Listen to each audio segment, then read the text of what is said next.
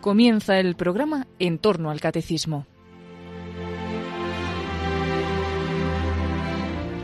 Hoy como profundización en lo que está explicando el padre Luis Fernando de Prada en su programa sobre el Catecismo de la Iglesia Católica acerca de cómo nos salvó Jesucristo del pecado, les vamos a ofrecer una charla del padre Luis María Mendizábal sobre el misterio de la redención. Son un total de tres charlas que les vamos a ofrecer en los próximos sábados. Son unas charlas que este sacerdote dirigió hace ya unos años.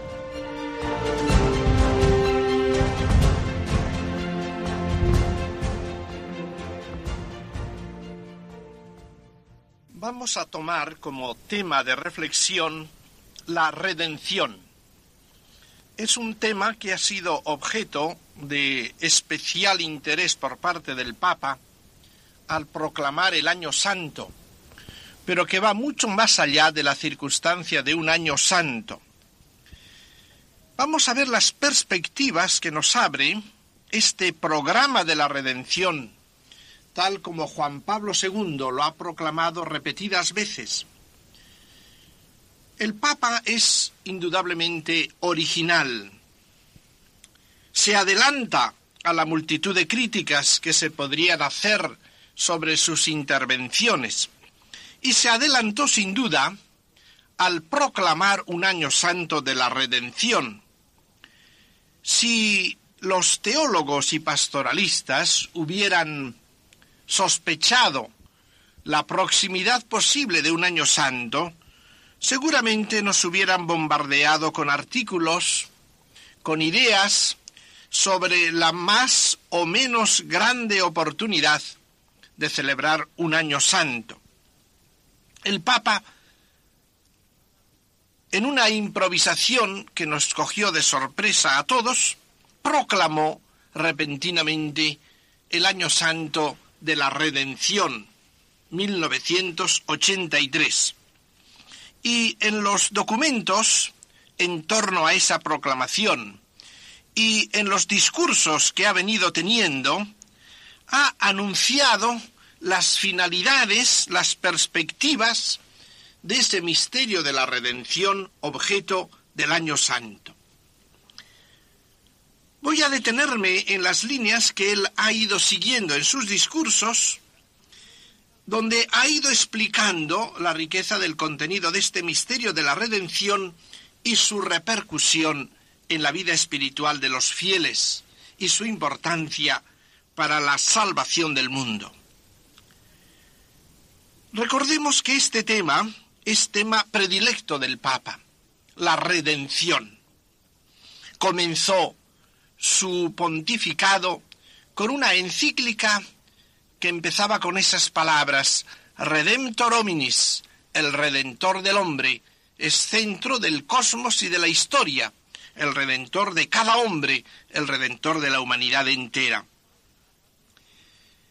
En una visita que hice al santuario de Colle Valenza, a unos 100 kilómetros de Roma,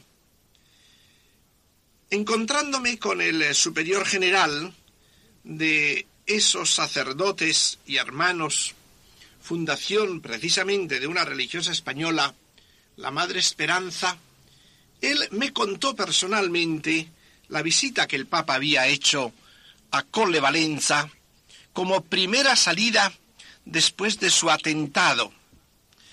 Y al bajar del helicóptero que le había trasladado hasta allá, le dijo a este padre Gino Capponi, general de estos hermanos y sacerdotes, tenía muchos deseos de venir aquí, a este santuario del amor misericordioso, porque desde el principio de mi pontificado tuve la persuasión honda de que mi misión como papa tenía que ser la de anunciar y proclamar el amor misericordioso de Dios. El amor misericordioso de Dios es como el objetivo de su pontificado. El amor misericordioso de Dios, la visión de toda nuestra vida de fe a la luz del amor misericordioso de Dios, la visión de toda nuestra vida. realmente esto lo va cumpliendo. Desde su primera encíclica. La segunda encíclica fue rico en misericordia. De nuevo la idea del amor misericordioso de Dios. Y ahora el año santo, de nuevo el amor misericordioso redentor. Creo que es importante caer en la cuenta de esta valoración que el Papa hace del misterio de la redención. Es verdad que nosotros, frecuentemente, en nuestra preocupación pastoral, damos poco lugar al amor misericordioso de Dios. Es verdad. Un obispo francés con quien me encontré hace poco, al preguntarle yo sobre las reacciones del episcopado y del clero francés ante ciertas orientaciones y líneas espirituales que nos interesaban a ambos, me contestó, y creo que tiene aplicación para nosotros, el clero en general y el episcopado también de nuestra patria, me contestó esto. Tenga usted presente que en Francia el episcopado y el clero en general ha hablado bastante de la encíclica sobre el trabajo, la laborem exercens. Ha hablado poco de la encíclica Redemptor Hominis y ha hablado nada o casi nada de la encíclica Rico en Misericordia. Quizás podríamos hacer una reflexión semejante entre nosotros. Parece que al mundo de hoy, a la gente de hoy empeñada en nuestras tareas pastorales, apostólicas, hay que hablarle de lo que tienen ganas ellos de que les hablemos. Y a ellos les interesa mucho el trabajo, la situación económica, el remedio de sus problemas sociales, del hambre, de la guerra, de la paz. De eso hay que hablarles, porque eso es lo que les interesa. Creo que la gran lección del Papa Juan Pablo II es que hay que hablar al pueblo de lo que necesita, no precisamente de lo que le gusta o de lo que le interesa inmediatamente. Algo así nos suele pasar a nosotros. Nosotros también solemos tener nuestras predilecciones. Llega un momento de reflexión, un día de retiro, y vemos los problemas que nos van urgiendo y a veces no damos con la verdadera raíz de la solución, porque no vamos a lo que necesitamos, sino a lo que interesa, con un interés que es muchas veces humano, simplemente humano. No podemos olvidar la lección de Jesús en la parábola del banquete. Aquel banquete preparado por el gran rey al que nadie quería ir porque no les interesaba. Esto es lo que podríamos decir el sino, la suerte de la predicación evangélica. Y precisamente la gran gracia de Dios suele estar en esto, en que nos ayuda y nos ilumina a anunciar lo que humanamente hablando no interesaría a nadie. Eso ha sucedido siempre así. Al hombre que está sumergido en sus problemáticas de negocios, de dinero, se les va a hablar del amor misericordioso de Dios y les suena a música celestial. Vamos a ser realistas que la gente coma, que gane, que trabaje, y todo lo demás es poesía. Y solo cuando tengan el estómago lleno, puede usted darles eso de postre. Mientras se fuman un puro y toman café, esto en el fondo se nos puede meter a nosotros también en nuestra vida real. No vivimos del amor misericordioso de Dios.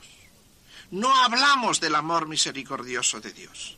Y sin embargo, el mundo tiene una necesidad absoluta del amor misericordioso de Dios.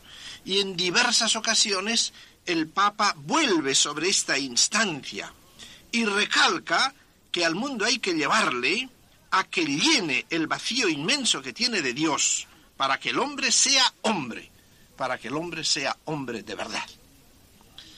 Y recalca, como vamos a ver, que la redención nos revela al hombre, que revela al hombre el hombre mismo, que sin ese misterio de la redención queda como manco, imperfecto, subdesarrollado.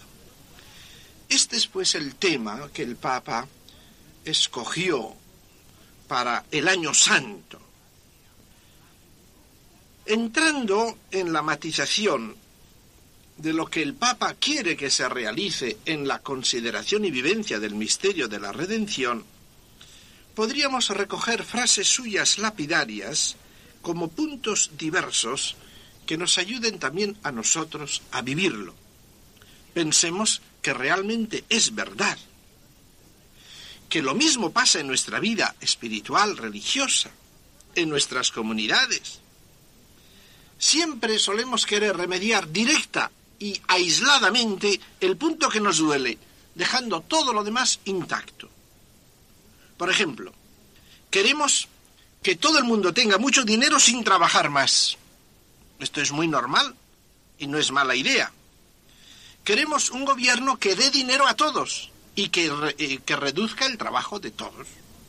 La idea es excelente, pero generalmente no se puede distribuir si no hay y no suele haber si no se produce. Pero a la gente eso de producir no le entra tanto y no le interesa tanto de que se le hable de eso. El problema no está en eso, dicen. No. Yo no me quejo de que no trabaje, lo que me quejo es de que no gano. Esto nos pasa también espiritualmente.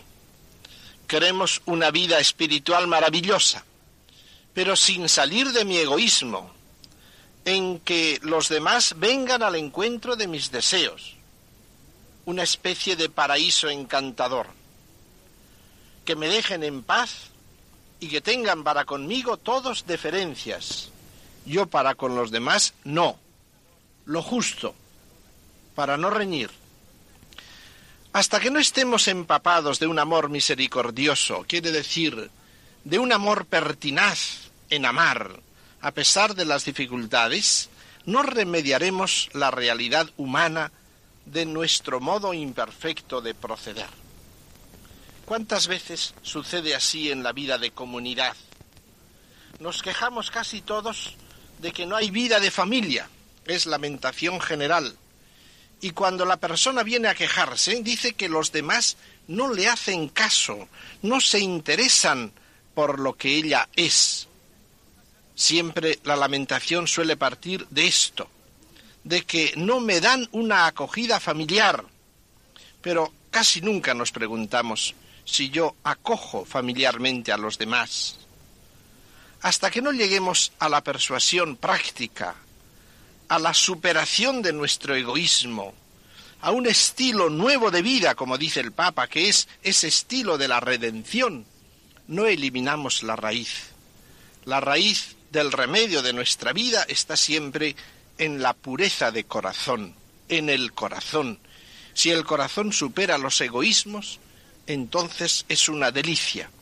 Si lo que pretendemos es satisfacer el egoísmo, entonces se hace imposible la convivencia y la unión. En el mundo en general, y es esta una observación interesante para ver lo que nos abre el misterio de la redención, en el mundo en general suele pasar esto. Tiene un afán de lo nuevo. Va uno por las calles, los periódicos, los almacenes y la última novedad. Pero qué curioso.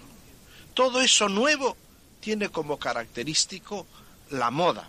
Ahora bien, un autor francés tiene una observación que me parece muy cierta y muy clara, y es esta. Define él, moda es lo que pasa de moda. Si una cosa no pasa de moda, no es moda. Ahora bien, eso nuevo también el Evangelio lo proclama, pero con una diferencia.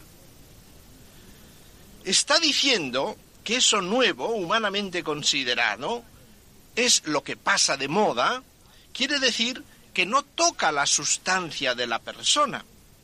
Podríamos decir que en el estilo del mundo, en ese estilo naturalista, egoísta, la moda es formas nuevas de ser egoísta, formas nuevas de ser lo que uno es.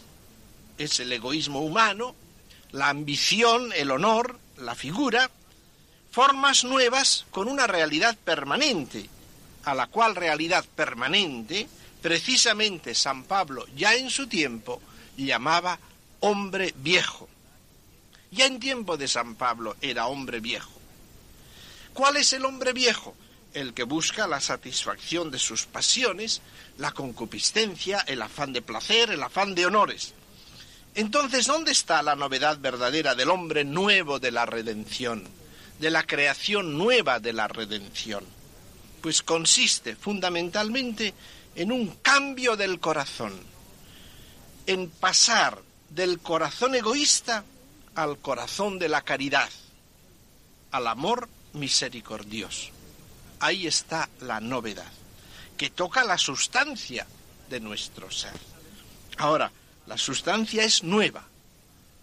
Entonces, las variantes serán variantes de caridad, pero no variantes del hombre viejo no serán disfraces del hombre viejo, no serán apariencias del hombre viejo o expresiones, sino expresiones de la caridad de Cristo en nosotros.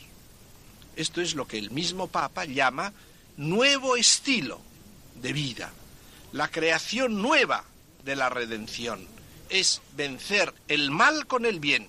Y ahí está esa transformación que nos viene de la salvación de Cristo como don suyo redentor.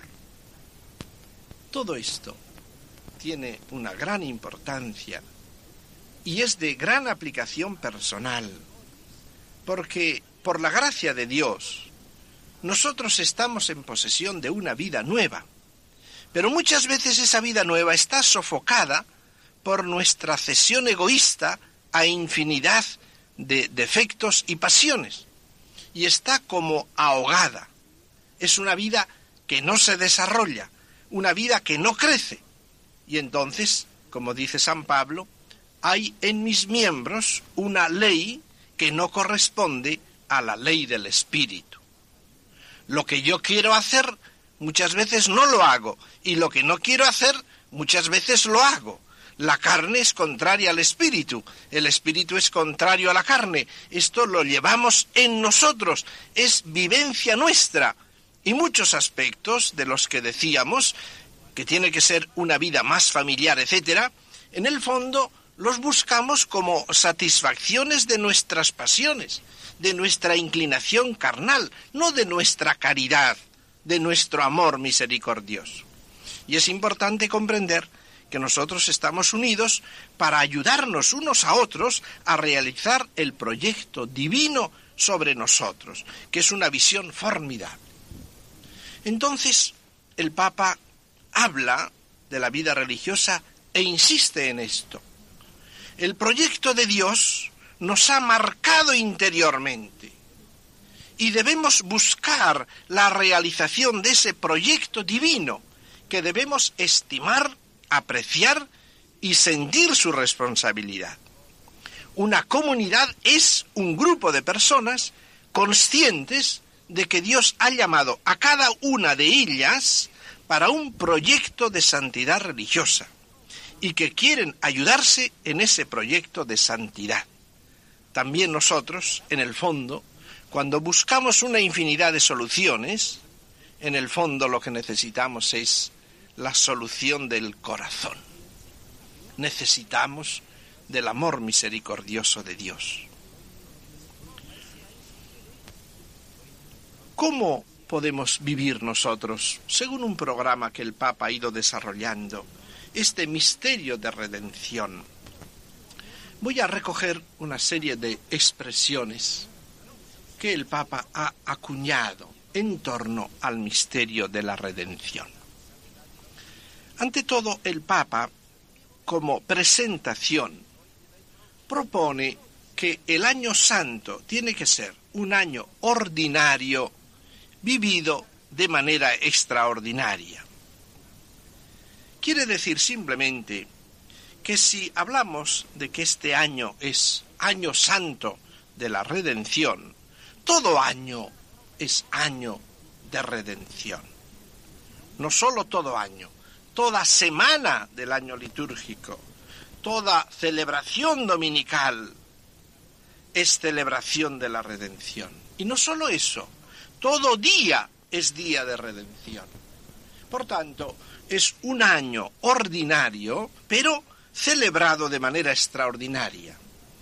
Y en muchas cosas solemos utilizar términos semejantes. Por ejemplo, cuando hablamos de la santidad canonizable, de los santos elevados a los altares, solemos decir también eso. Hizo las cosas ordinarias de manera extraordinaria. Pues aquí es algo semejante. Un año ordinario vivido de manera extraordinaria. El Papa repite esta frase lapidaria, bellísima. La Iglesia dice, vive sumergida en el don único y sublime del amor de Dios ofrecido en Cristo Jesús. Es repetición de lo que San Pablo decía en la carta a los romanos. La Iglesia vive cada día sumergida en ese misterio, en la Eucaristía, en los sacramentos, en la predicación, en la evangelización, en la oración, está sumergida en ese don de Dios que es el amor del Padre ofrecido en Cristo Jesús y es el amor del Padre a nosotros en Cristo y es nuestro amor al Padre que se nos ofrece en Cristo Jesús. El amor del Padre a nosotros y el amor nuestro al Padre. Supuesto esto, que es un año ordinario, tenemos que procurar vivirlo de manera extraordinaria. Es un desafío al hombre de hoy. A veces nosotros decimos, al hombre de hoy no se le puede hablar de la redención, del amor misericordioso. El Papa dice, no, se le puede y debe hablar. Es un desafío al hombre de hoy, al creyente de hoy, a que considere atentamente el misterio de la redención, a que mire al que traspasó, a que se ponga cara a cara ante él.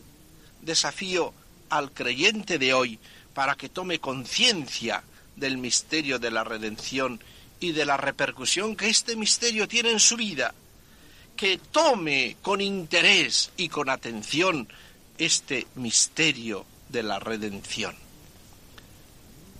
¿Por qué se puede decir que un año santo es extraordinario? Porque este hombre de hoy no solo tiene que centrar su atención, sino que tiene que dejarse arrastrar por el movimiento de la redención. Jesús, antes de su muerte en la cruz, había dicho aquella palabra cuando yo sea levantado en alto, todo lo atraeré hacia mí. Hay un movimiento hacia el Redentor. Hay una fuerza, como un imán, una fuerza del Espíritu, que pasa a través de la Iglesia y de todos nosotros. Y hay que dejarse agarrar por esa fuerza del Espíritu hacia Cristo, hacia el Redentor. Desafío, pues, a dejarse llevar por esa corriente que nos lleve a conocer y a unirnos a Cristo Redentor de manera extraordinaria. El objetivo que ese misterio de la redención nos ofrece a nosotros y que el Papa programa es triple. Primero, conocimiento del misterio de la redención. Segundo, asimilación de los frutos del misterio de la redención. Y tercero, colaboración al misterio de la redención. Luego indica unas peculiaridades que se refieren al Espíritu Santo y a la Virgen, al papel que tienen en esta celebración y indica luego ciertos matices que tendrá el año santo que él proclama. Pero tengamos presentes esas tres finalidades. Conocimiento, asimilación y colaboración, que es todo un programa para nuestra vida ordinaria, no solo para el tiempo del año santo de la redención, es para toda nuestra vida, ahora y siempre. Primero, conocimiento del misterio de la redención. La redención es la síntesis, el meollo de todo el misterio de Cristo. Cristo es redentor. El que ha venido a salvarnos es ese Cristo.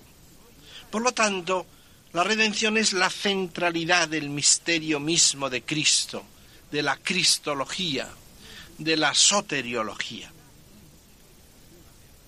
Y aquí de nuevo una frase preciosa del Papa. La redención, nos dice, es obra de amor y revelación de amor. Obra de amor. Esto es muy importante. Respecto de la redención, hay a veces, incluso en nosotros, como una especie de temor, de alergia a considerarla por los motivos que sean.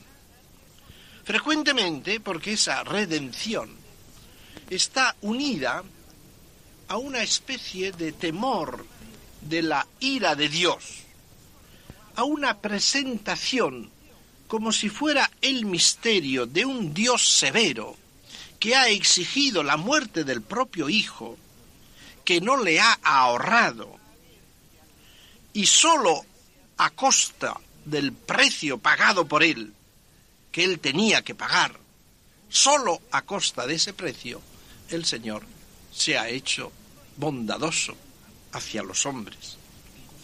Entonces queda la redención como coloreada de esa ira vengativa de Dios. Y por eso incluso suele haber como reparo en hablar de Jesucristo víctima por nosotros. No nos gusta ese término. No lo veremos en muchos catecismos y en muchas exposiciones pastorales. Se rehuye. Ponemos la salvación, ponemos el amor.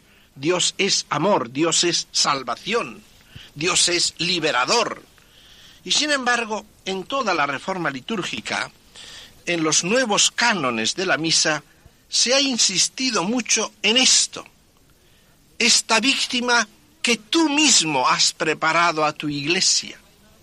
Concede a cuantos compartimos este pan y este cáliz, que congregados en un solo cuerpo por el Espíritu Santo, seamos en Cristo víctima viva para tu alabanza.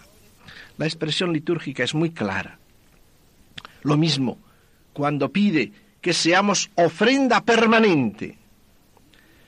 Pero en lo que es predicación y evangelización, incluso en nuestra vida espiritual, se rehuye ese término. Y sin embargo, el Papa lo recalca tanto. La redención es obra de amor y revelación de amor, pero no elimina el carácter de víctima sino que insiste en que es víctima del amor misericordioso. Es muy hermoso, muy profundo y muy delicado.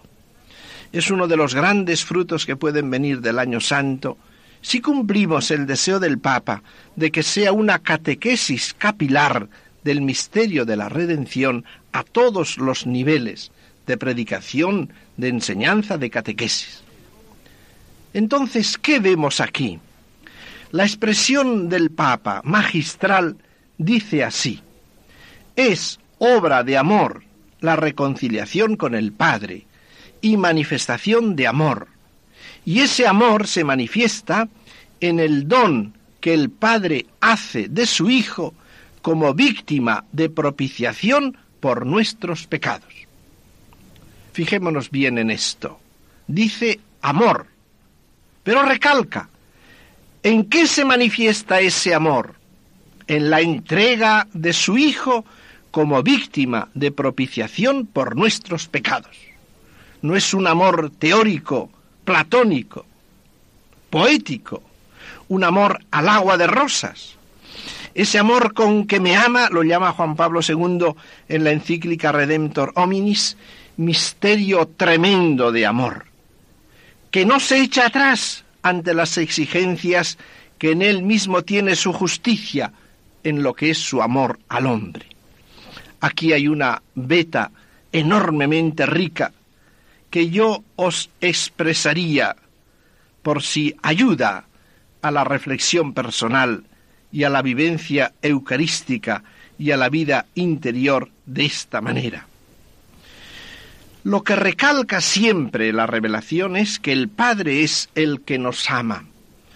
Juan Pablo II repite que en la cruz se revela el amor del Padre, la paternidad de Dios. La expresión de San Juan es clara. Así amó Dios al mundo que entregó a su Hijo. La frase quiere decir, así amó Dios al mundo, tal es su amor que entregó, que se arrancó de su corazón a su Hijo, no lo ahorró a su propio Hijo por amor a nosotros, pero no como una especie de actitud impasible de quien busca venganzas. Ahí está el gran misterio de Dios. Otra manera de reflexionar en este punto, que si Dios nos lo concede, desarrollaremos en una conferencia ulterior, pero que ahora quisiera simplemente delinear, consiste en considerar la imagen del Antiguo Testamento más profunda y más popular de la redención. Es el sacrificio de Isaac. Ahora bien, el sacrificio de Isaac propiamente es el sacrificio de Abraham a quien se le pide. Y es Abraham el que arranca de su corazón a su hijo. Y Dios le dice, porque no has ahorrado a tu hijo por el amor que me tienes, sino que has estado dispuesto a sacrificarlo. Por eso multiplicaré tu descendencia. Y esa palabra corresponde a la de San Pablo, que Dios no ahorró a su Hijo por el amor que nos tiene. Y aquí está el gran misterio del amor de Dios a cada uno de nosotros, porque es un amor personal. Así te amó Dios que entregó a su Hijo, a ti. Es un entregar que podríamos llamar doloroso de Dios. Nunca imaginemos igualmente la agonía de Getsemaní como agonía simplemente de Jesús, mientras el Padre frío como juez severo está impasible exigiendo su muerte. No. Podríamos hablar en la agonía de Getsemaní de una agonía del corazón del Padre, a quien duele entregar a su Hijo, y le conforta al Hijo, repitiéndole ese mismo amor, comunicándole ese mismo amor, para que lo lleve adelante cariñosamente, como un padre anima a su hijo a que sufra una intervención dolorosa sufriendo con él. Y eso lo hace con nuestros propios sufrimientos. El Padre, y es esta expresión del Papa Juan Pablo II, contempla a su Hijo con inmensa complacencia y, y amor, aunque el Hijo en su parte inferior no sienta el alivio de esa complacencia. Pensemos en Dios. Dios no se complace en el sufrimiento del hombre, sino que está junto a él animándole a que lo haga para llevar a término esa obra redentora de su amor misericordioso. Por eso, la víctima no la hagamos relacionarse precisamente con una ira de Dios o venganza de Dios, sino que connota el misterio de la santidad de Dios y el misterio del amor misericordioso de Dios que entrega a su Hijo por nosotros. Cuando San Pablo dice que entregó a su Hijo, Santo Tomás se pregunta, ¿cuándo lo entregó y cómo? Y responde, lo entregó cuando puso en su Hijo el amor inmenso que nos tiene. Lo entregó a la muerte porque el mismo Jesús se entrega. Es pues expresión del amor del mismo Cristo que revela el amor del Padre. En el amor de Cristo a nosotros vemos el amor del Padre cuando se ofrece a sí mismo como víctima de propiciación por nuestros pecados. Aquí quisiera terminar este tema en sí muy amplio y que, como digo, volveremos a retomar en otro punto de nuestras reflexiones. Pero quisiera en este tema hacer una referencia a la figura de Santa Teresa del Niño Jesús. Esa víctima que podemos llamar no simplemente víctima de la ira o de la venganza, sino víctima del amor misericordioso de Dios, se presenta a nosotros en la figura y en la doctrina de Santa Teresa del Niño Jesús cuando se ofrece como víctima del amor misericordioso. ¿Qué significó esto en ella? Fue la culminación de un proceso Inicialmente ella había puesto, aunque escondidamente, pero había puesto una confianza grande en sus propias fuerzas, siempre contando con Dios, pero contando con sus fuerzas personales también. Y había concebido la santidad como una vida de esfuerzo, de trabajo, de amor, de amor grande. Y luego, pasados los años, no muy largos, pero sí suficientes, se encontró con las manos vacías, con una gran impotencia. Comprende entonces que la santidad es don de la misericordia de Dios.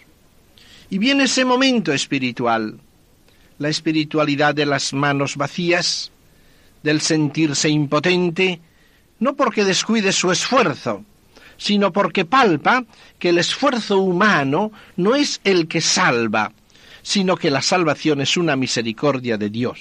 Y entonces se entrega a esa misericordia de Dios y quiere que sea ese amor misericordioso el que la consuma, que se realice en ella, que se manifieste en ella.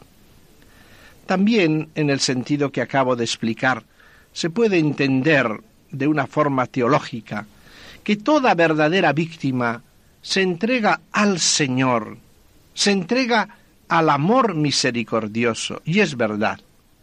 Es una explicitación del amor misericordioso. Cuando nos entregamos, no nos entregamos a una especie de dictador, no es eso, es el amor misericordioso de Dios a nosotros, que quiere derramar en nosotros los tesoros de ese amor misericordioso, pero encuentra pocos corazones abiertos. De ahí la frase del Papa, abrid vuestros corazones al Redentor, abridlos a su amor misericordioso. De todas maneras, en todo nuestro ofrecimiento al Señor como ofrenda permanente, víctima viva, Siempre, cuando nos reconocemos objeto del amor misericordioso, nos convertimos en instrumentos del amor misericordioso.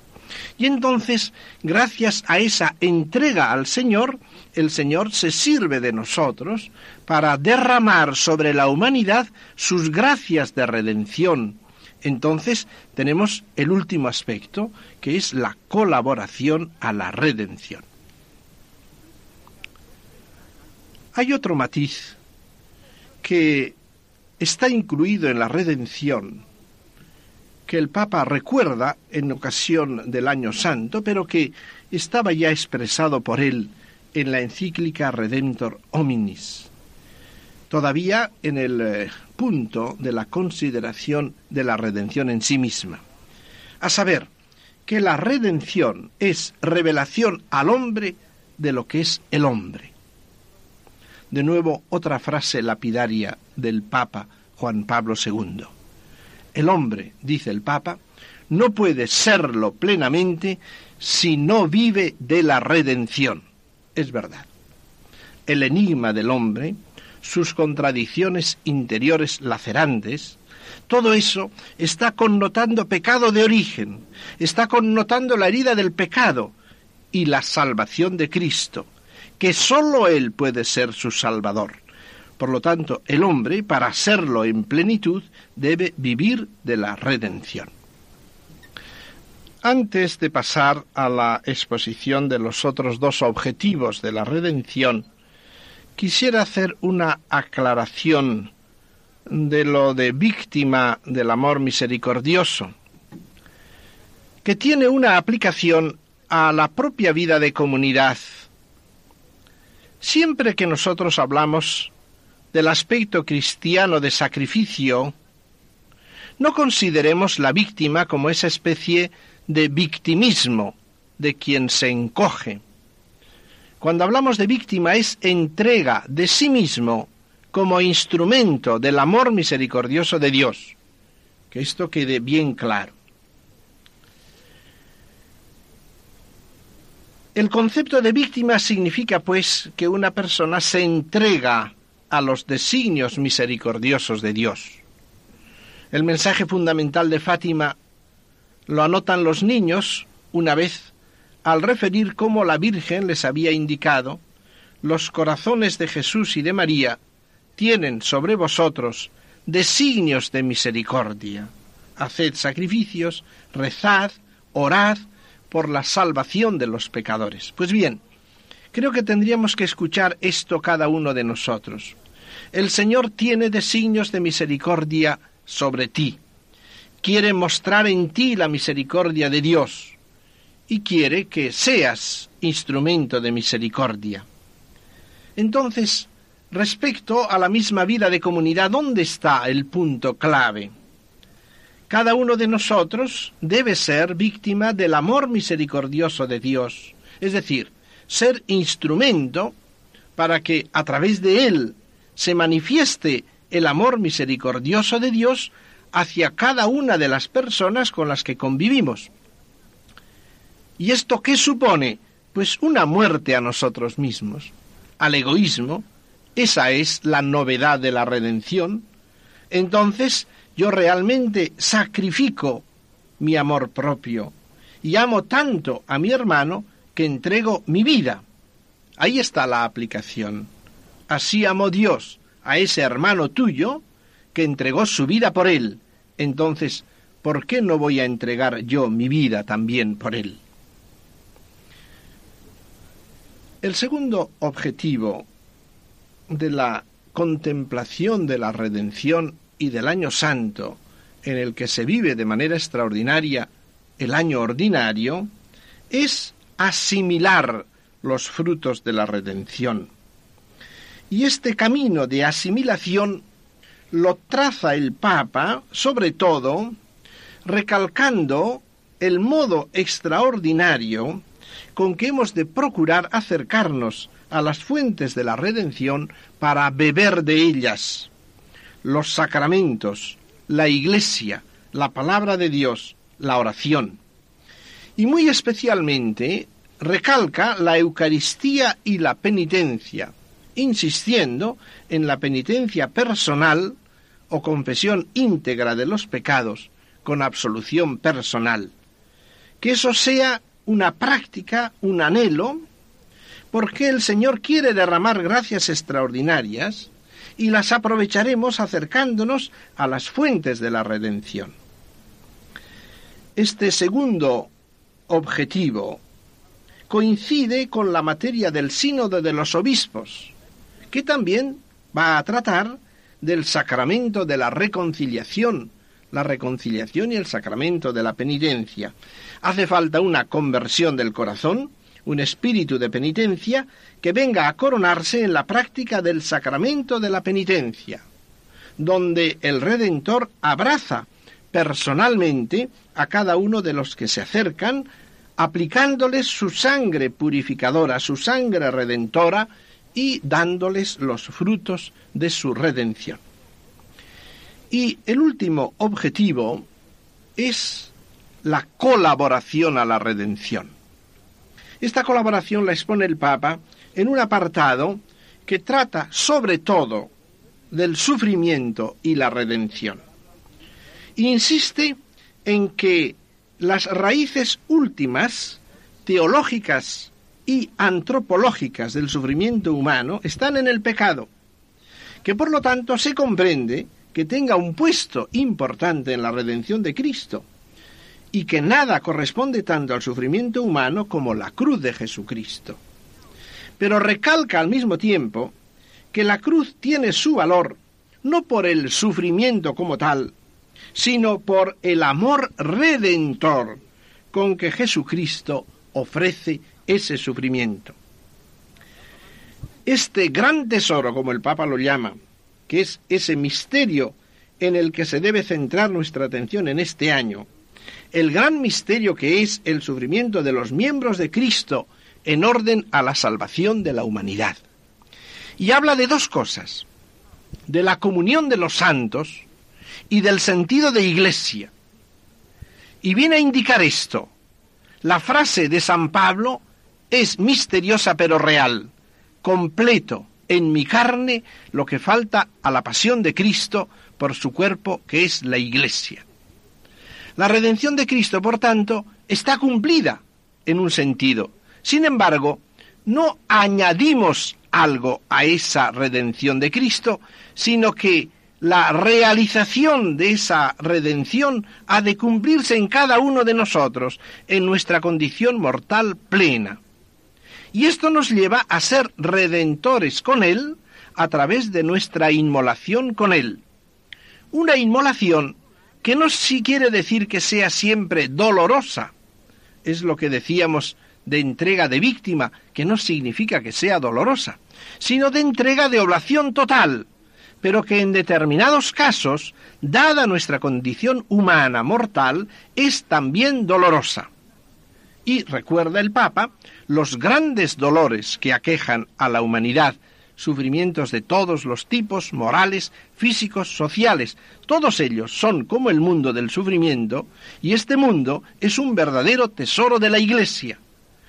No sólo pues la Iglesia cuenta con los méritos de los santos canonizados y de los mártires de otros siglos, sino la realidad de sus miembros dolientes ahora, es un tesoro del cual la Iglesia participa en comunión y que nos debe dar un doble sentido.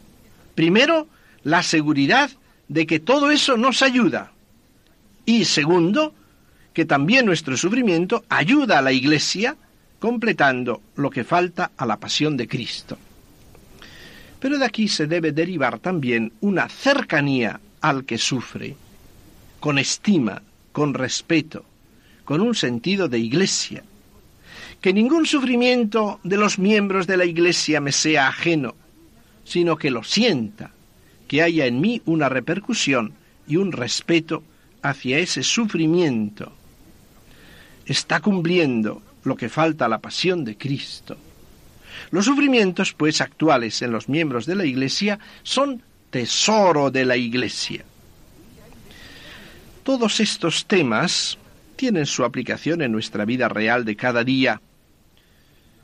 El comprender que los sufrimientos, si los asumimos en amor redentor, si los tomamos con amor redentor, en adhesión a Cristo, son tesoro de la comunidad.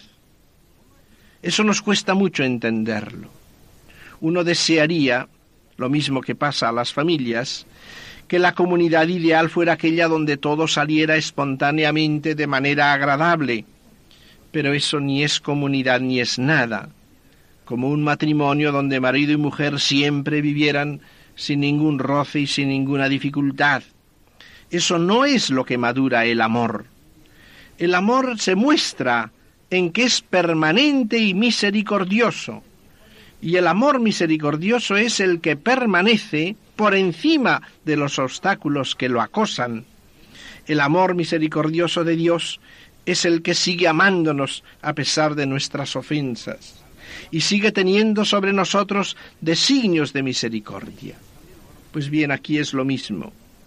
La comunidad no está mal porque hay dificultades, porque hay incomprensiones, porque en ciertos momentos hay aspectos que rompen esa unidad. Una comunidad no está mal porque hay esas cosas. Eso significa simplemente que es una comunidad humana. Una comunidad está mal cuando esas cosas la endurecen y cuando uno pide el divorcio entonces está mal. Pero cuando uno sabe que esto es camino de maduración, de superación del propio egoísmo, que ahí es donde está la clave, de superación de una rigidez personal, que es un tesoro para bien de la comunidad. Ese sufrimiento con el que cumplo en mi carne lo que falta a la pasión de Cristo por su iglesia y esa iglesia concreta que es cada una de las comunidades religiosas. Tomar las cosas y verlas en ese sentido, ahí tenemos el punto clave. Este ver las cosas con visión de fe es esencial, pero se nos oscurece mucho. La fe es clara, la fe es luminosa. Por eso hay que entender bien lo que decimos la noche oscura de la fe. El Papa hablaba en su visita a Segovia de esa noche oscura de San Juan de la Cruz. Hay que entenderlo bien. La fe como tal es clara, que nos ama, que es nuestro Padre. Eso es luminoso que Dios ha dado a su Hijo, que Él nos ofrece su propia vida divina. Esto es luminoso. Entonces, ¿por qué decimos que es oscura? Porque queremos demostrarla y llegar a su convicción por pruebas tangibles y de razón. Y ahí es donde se nos oscurece. Lo sé porque me ha revelado, pero si quiero demostrar que lo que pasa siempre, cuando palpo la realidad, dice, si Dios fuese tan bueno, no hubiera sucedido esto. Si Dios es justo, no permitiría esto, etcétera. Si Dios fuera misericordioso, etcétera. Debemos sacar y queremos sacar de lo que tocamos, de lo que vemos con nuestros ojos, cuál es el contenido de la revelación. Y entonces es cuando la fe se nos oscurece. Y entonces, sí, yo tengo que vivir de la fe de lo que el mismo Señor me ha dicho, y es verdad, que Él me ama infinitamente, que me abre su corazón, que esto no es una deducción por lo que yo toco con mis sentidos, que lo que yo hablo de razonamiento mío no es concluyente en el campo de la fe, ni me conduce a la fe misma, que yo no la puedo sacar por deducción, y entonces yo podré vivir de la fe. Y esto es lo que tengo que ver, el designio de Dios sobre nosotros, el designio divino sobre la comunidad, sobre la congregación. Pensar cuando ocurre alguna cosa, Dios ama a esta persona que ha escogido, como me ha escogido a mí, y entonces ayudarnos a la realización de esa nueva creación que no se hace sin superación de los obstáculos de nuestro amor propio. El Papa después habla de dos peculiaridades, habla del Espíritu Santo y de la Virgen, pero luego indica dos peculiaridades. Primero que es universal, que se gana el jubileo en todo el mundo a la vez, y segundo, que empieza el 25 de marzo y termina en la Pascua de abril del año siguiente, prácticamente trece meses. Y el Papa recalca la razón de esta peculiaridad, diciendo esta frase preciosa. Jesús, desde la concepción hasta la resurrección, es el Redentor. Esto es muy hermoso. Y en el momento actual, pues también muy luminoso, porque la redención empieza con el sí de María, el 25 de marzo. En términos que la situación actual hace casi dramáticos, decimos que la redención empieza con la vida de Jesús concebida y no nacida. ¿Qué valor tiene la vida concebida y no nacida? No ha habido un momento de la vida de Jesús, de la humanidad de Jesús, en que no haya estado ofrecida por él al Padre. Al entrar en este mundo dijo, no has querido holocaustos ni sacrificios, pero me has dado un cuerpo. Aquí vengo, Padre, para cumplir tu voluntad. Ahí está el Redentor. Como dice la encíclica Redemptor Hominis, la redención se ha realizado bajo el corazón de la Virgen. Eso le da un valor inmenso. También a nuestra vida diaria, que es contribución a esa redención. En cuanto a la invocación del Espíritu Santo, que hemos de cuidar mucho para todo, el Papa pide, con una oración muy bella en la bula, el don del Espíritu Santo, que confío infunda en nosotros el santo temor de Dios, que con la delicadeza de su amor nos lleve a evitar todo pecado y a espiar nuestros pecados, los de la humanidad. Este es, pues, en grandes líneas, el programa de la redención, que en el año santo se vive de manera extraordinaria, pero que cada uno de nosotros lo vive en la vida diaria con las exigencias que el Espíritu pone en su corazón.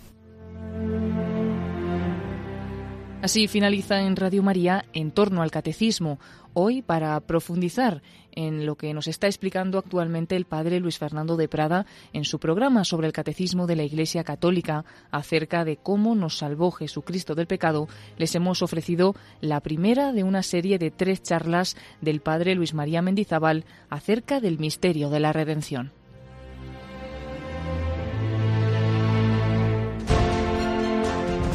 Son unas charlas que impartió este sacerdote ya hace bastantes años y les hemos ofrecido la primera de ellas. Podrán escuchar las siguientes en los próximos sábados a esta misma hora. Pueden pedir esta conferencia en el 902 500 518 o accediendo a la página web de Radio María www.radiomaria.es.